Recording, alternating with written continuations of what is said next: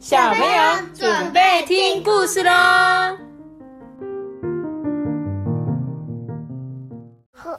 大家好，我是摩托比，摩托比，你是摩我是摩无摩托把的那个 摩某个地板托比，某的。托比，摩托我是无比。名氏。我是某某 OK，我是艾比妈妈。嗨，大家好，今天过得好吗？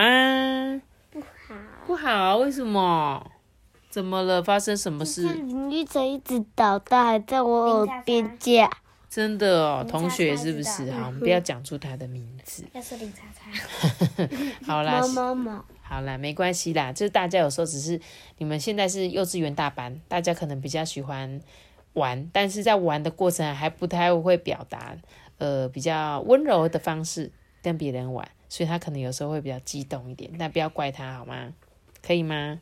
我们今天要讲这本故事叫做《母熊英卡》，英卡英文的英，卡通的卡，这是应该是这只母熊的名字哦，所以一定就是有关于熊熊的故事喽。那我要开始来讲故事喽。十月啦啊，今天是晴朗的一天。我想带三岁的强尼去看一看秋天的鳟鱼妈妈是如何产卵的，小鳟鱼又是如何出生的。强尼非常的期待哦，还带了自己的好朋友小狗瓦德。瓦德啊，是一只小猎犬。我们担心狗狗太调皮，会去追逐森林里的小动物，所以特别用狗链牵在身边。出于猎犬的天性啊，瓦德喜欢低着头探索地上的气味，寻找路上的脚印哦。在守山人小木屋的下方，有一条长长的溪流，小溪里挤满了肥美的鳟鱼，诶，努力游向溪流中的浅滩，因为那里有柔软的沙子，最适合产卵。我们就往上游，一直走，一直走啊，走到小溪的发源处，这是一处天然的泉眼呢。泉源周围堆满了小石块，就像一湖池水一样。湖里有更多悠游的鳟鱼哦。妈咪，我觉得这个松鼠感觉有点可，有点凶，它指甲很尖，然后看起来又很凶猛，没有啊，它没有很凶猛，松鼠不会太凶猛的。狐狸。他们正在观察这两位小男孩跟这只小猎狗。这是我们在学校的时候啊，有一次就是我们的科教班老师啊，他在跟就是在跟他我们同学散步的时候，就是有一只松鼠，然后就是他们三个走过去的时候啊，那个吓到松鼠，松鼠它就把那个坚果吃完，直接把那个纸丢下去。真的吗？对啊，丢到他同学的头。丢他同学的头吗？嗯这么神奇？对啊，所以松鼠那个是我咚，然后叼它，这样因为它被它吓到，是不是？OK，所以松鼠也是有可能凶凶的，就对了。好哦，那现在这个故事是一个小男孩啊，他要去看那个那个河上游的鳟鱼嘛，因为鳟鱼都会游回去，那个鳟鱼妈妈会到那个上游产卵嘛，然后他们会再游下去，啊、每年都会这样子游回去哦，所以他们就找到了这个上游的源头，然后他们啊，静静的呢。就在那边看着这些鳟鱼啊，这时候从林中啊传来小鸟的叫声呢，头顶上的叶子啊沙沙作响。突然，身上滚下来一个小东西，打破了这份平静。哎，他仔细一看，是一只小熊。哎，这可不妙哎！如果有小熊的话，附近一定会有母熊。它可不喜欢我们待在这里耶。我告诉强尼说，我们要赶快安静的离开这里。尽管强尼不想要离开，但是还是牵好瓦德。我拉着强尼的手，转过身啊，我们的目光啊，还是相遇了。他们看到了母熊了，因为通常野生的母熊是有一点攻击性的，尤其呢，它还带着它的小熊，小熊还在这个妈妈的旁边，对不对？山林树旁边站着一只大母熊，原来它已经盯着我们一阵子了。我们就站在母熊跟小熊的中间，瓦德这才开始伸着鼻子捕捉气味。不过，熊平常喜欢到处打滚，好赶走身上的寄生虫，所以啊，瓦德刚才都没有闻到熊的味道。诶，哦，眼前这个情况真的是太糟糕了。我收回跟母熊对视的目光，再看一下小熊，它正开心的玩着树枝。诶，我安慰我自己，嗯，这个情况应该不是最糟的。强尼不清楚到底发生什么事，还想留下来看鳟鱼。诶，我朝家的方向啊迈出一小步，一边观察母熊的反应哦。它一直站在原地，一动也不动。就这样，我们小心翼翼的撤退。我暗自祈祷说：千万别让母熊追过来。母熊好像没有感受到威胁，就这样让我们平安的离开了。我拉着强尼跟狗，一口气的跑回小木屋里。强尼的爸爸正在劈柴，我心有余悸的跟他说：山林中的冒险。身为守山人的爸爸也吓了一跳，诶，他说站在母熊跟小熊之间啊，真的是最可怕的状况哦。这是守山人都知道的事情。守山人就是他们住在这个山里面，可能他们觉得是保护山里的人吧。我在想，所以他们是称自己是守山人吗？过了一会啊，强尼的爸爸在院子里面大喊说：“你们的好朋友来了！”嗯。在小木屋对面的那一段山路上，有一只大母熊摇摇摆摆的走下来，诶，后面紧紧跟着那个蹦蹦跳跳的小熊，诶，像是来检查我们是不是有安全回到家。熊母子停下脚步，跟我们遥遥相望，诶，我跟强尼啊朝着他们打招呼，母熊啊又带着小熊沿着山路回到了树林。哇，这真是一场难忘的经历，耶！我发现动物是很敏锐的，知道评估情势哦，也知道避免无谓的攻击。所以母熊它可能也看着这个妈妈，想说哦，它可能是带着小孩子，所以它并没有攻击他们。不然，其实，在森林里面，因为遇到那个大熊，真的要最好保持安静不动，不然它可能就把你啊吃掉。几年过去了，我们搬到村镇附近哦。我想应该没有机会再遇见熊了吧？结果啊，事实完全相反呢。人们在这座山顶开采过铁矿，荒废之后啊，熊很喜欢在这些人造的大洞里面筑窝。从春天到秋天，它们常常在我们的小木屋附近出没。不过，它们从来没有攻击过家里养的羊或是其他的家畜。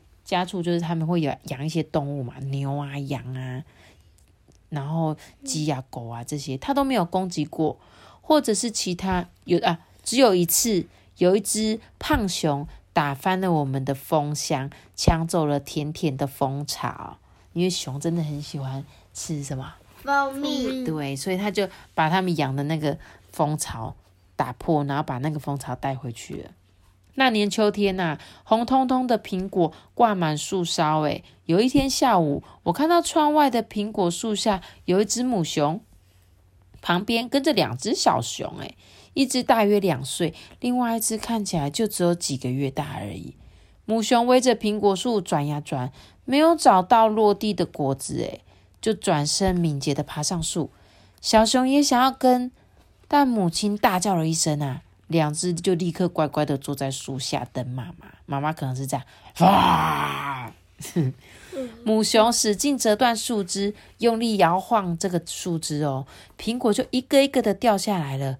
然后母熊抱着树干转向往下爬，还不时伸长后脚探测一下，诶，地上是不是到了呢？一踩到坚实的土地啊，母熊马上松开它的前脚。用鼻子啊，把地上的苹果咚咚推向了小熊。享用苹果大餐之后，一家人就心满意足的回走回去森林里了。时间过得真快，强尼已经是二年级的小学生了。他下午放学一写完功课啊，就往山林里跑。诶，山林就是他第二个家啊。他在那边跟朋友追逐嬉戏，渐渐的长大。强尼的梦想啊，就是长大之后要成为像爸爸一样的守山人。他最喜欢做的事就是寻找小动物的足迹，用石膏复制下来，然后猜一猜这个脚印的主人到底是谁呢？森林里呢，也住着大熊跟其他野生动物，但强尼呢，从来没有遇过危险。林中的动物啊，也已经适应了这些来往的人群哦，也把人类呢当做自己生活环境的一个部分。嗯，你看这个字，我这个应该是这个吗？豹吗？哦，你在搜寻地上的脚印，山猪的脚印，对不对？对啊，所以强尼他会用石膏，很酷吧？把它灌进去，复制那个脚印，然后猜猜看这些脚印是谁的，对不对？斯洛伐克呢是一个风景秀丽的国家，同时呢也是少数拥有大型野生动物的国家之一哦。斯洛伐克的深山中有熊、有狼，还有狐狸跟梅花鹿，这些动物都是大自然的一个部分。但是很不幸的是，贪婪的人类啊，不断的夺取动物们生存的空间，过度的砍伐山林，却又不及时种下绿树，失去树木的涵养啊，山中的泉水逐渐的枯干了，地下水的存量也越来越少了。动物们都失去了家园跟食物啊，只好去猎捕人类的家畜。就是人类就受到了威胁之后，第一个想到的方法就是什么？砍掉森林，建造山林中心，杀掉入侵的野生动物。可是他们没有意识到啊，这些动物其实只是饿了，对不对？你们有发现吗？其实这些是环环相扣的。当它的树林很多的时候，水就会很多嘛，因为树的树根会抓紧一些水分，对不对？而且它可以让整个大自然的环境，比如说鸟就有睡觉的地方，可能会有果实，对不对？可能会有很多动物可以躲在里面。但是人类如果把这些树砍掉了，很多东西都没有，因为他们没有家园了，所以他们没有东西可以吃，就会跑去吃人养的东西。结果人就觉得他们坏坏，就拿枪 biang biang，想要把他们打死，对不对？这就是一个所以野野生动物就越来越少啦。现在啊，每到了食物不足的冬天呐、我们常常都会在森林里面发现不少被掏空的粮袋哦。其实很少有守山人会为野生动物准备食物。只要在森林、伐木场跟山林的边缘多栽种一些果树啊、栗子树啊，这些让野生动物找到能够过冬的食物，就不会有像母熊英卡这样的不速之客啊，跑去森林附近的旅馆或是农家寻找食物。高塔德拉山上的比利克别墅是很有历史的森林木屋哦。母熊英卡就在那个附近出生、成长，后来又成为两只小熊的妈妈。英卡呢，从小就熟悉人类，为了寻找食物，它会靠近人类活动的地方。有时候会为了保护自己的小熊不受其他大熊的伤害，英卡还会向人类寻求帮助哦。英卡在野外能够找到的食物非常的有限，所以奶量不够，没有办法喂养自己的孩子。他只好带着两只小熊来到了利普卡瓦林区这一带。好几次啊，为了躲避人类的追赶，他跟小熊爬上笔直的红松，诶，结果消防人员还要用高压水枪想办法把这母子三熊赶下树来。但是英卡勇敢的在树顶上保护小熊，喂小熊喝奶。哎，妈咪，嗯，他们他们的颜色是跟树一样的颜色。对啊。终于有一次，山林管理员决定用麻醉枪打昏英卡，把他两只悲伤的小熊载到动物园。人们看到嗷嗷待哺的小熊被强制带离母熊妈妈，真的好痛心哦。他们强烈的抗议，但是又有什么用呢？这些管理员毫不理睬，他们不曾料到这个动作会给英卡带来多悲惨的下场。哇！沉睡的母熊被带到好几公里外的森林深处。英卡醒来，发现小熊不在身边了，沿着山路走了回来。母爱是世界上最伟大的力量。英卡很焦急地寻找他孩子的踪迹，可是他不知道的是，人类已经背叛了他们的友谊。英卡再一次来到山林管理员的面前求助，但是这一次他没有得到任何的帮助。诶，六月一日这一天，在利普卡瓦的山林有一阵枪响，母熊英卡永远闭上了眼睛。啊，好难过！人类应该要保护动物，尊重大自然生活的空间。然而，因为害怕威胁，竟然射杀了一只把人类当作朋友的母熊。只因为他做了每一个妈妈想做的事情，就是照顾跟保护自己的孩子。哼，好感伤的故事哦。对啊，你有觉得感伤吗？有一点，对不对？其实这都是人类做成的，可是却因为。他因为没有食物，然后想说他他一直觉得人类不会伤害他嘛。母熊英卡一直觉得人类就是他的好朋友，所以他如果没有食物就会去找他。结果人类就因为他就是一直想要把他们抓走，就竟然把他小孩抓走跟他分开。嗯，我觉得好难过，有一点伤心。他说《母熊英卡》这一书啊，说的是发生在斯洛伐克山林中的一个真实的故事。生活在大山森林中的动物本来已经适应有人类的存在嘛，所以他们就会互相尊重彼此的生活空间啊。但是随着人类不断夺取森林的资源，野生动物的生存环境越来越糟糕。所以这本书想借由母熊英卡的悲剧，提醒我们人们要关注森林的生态，关注野生动物的生存空间。好，我知道了。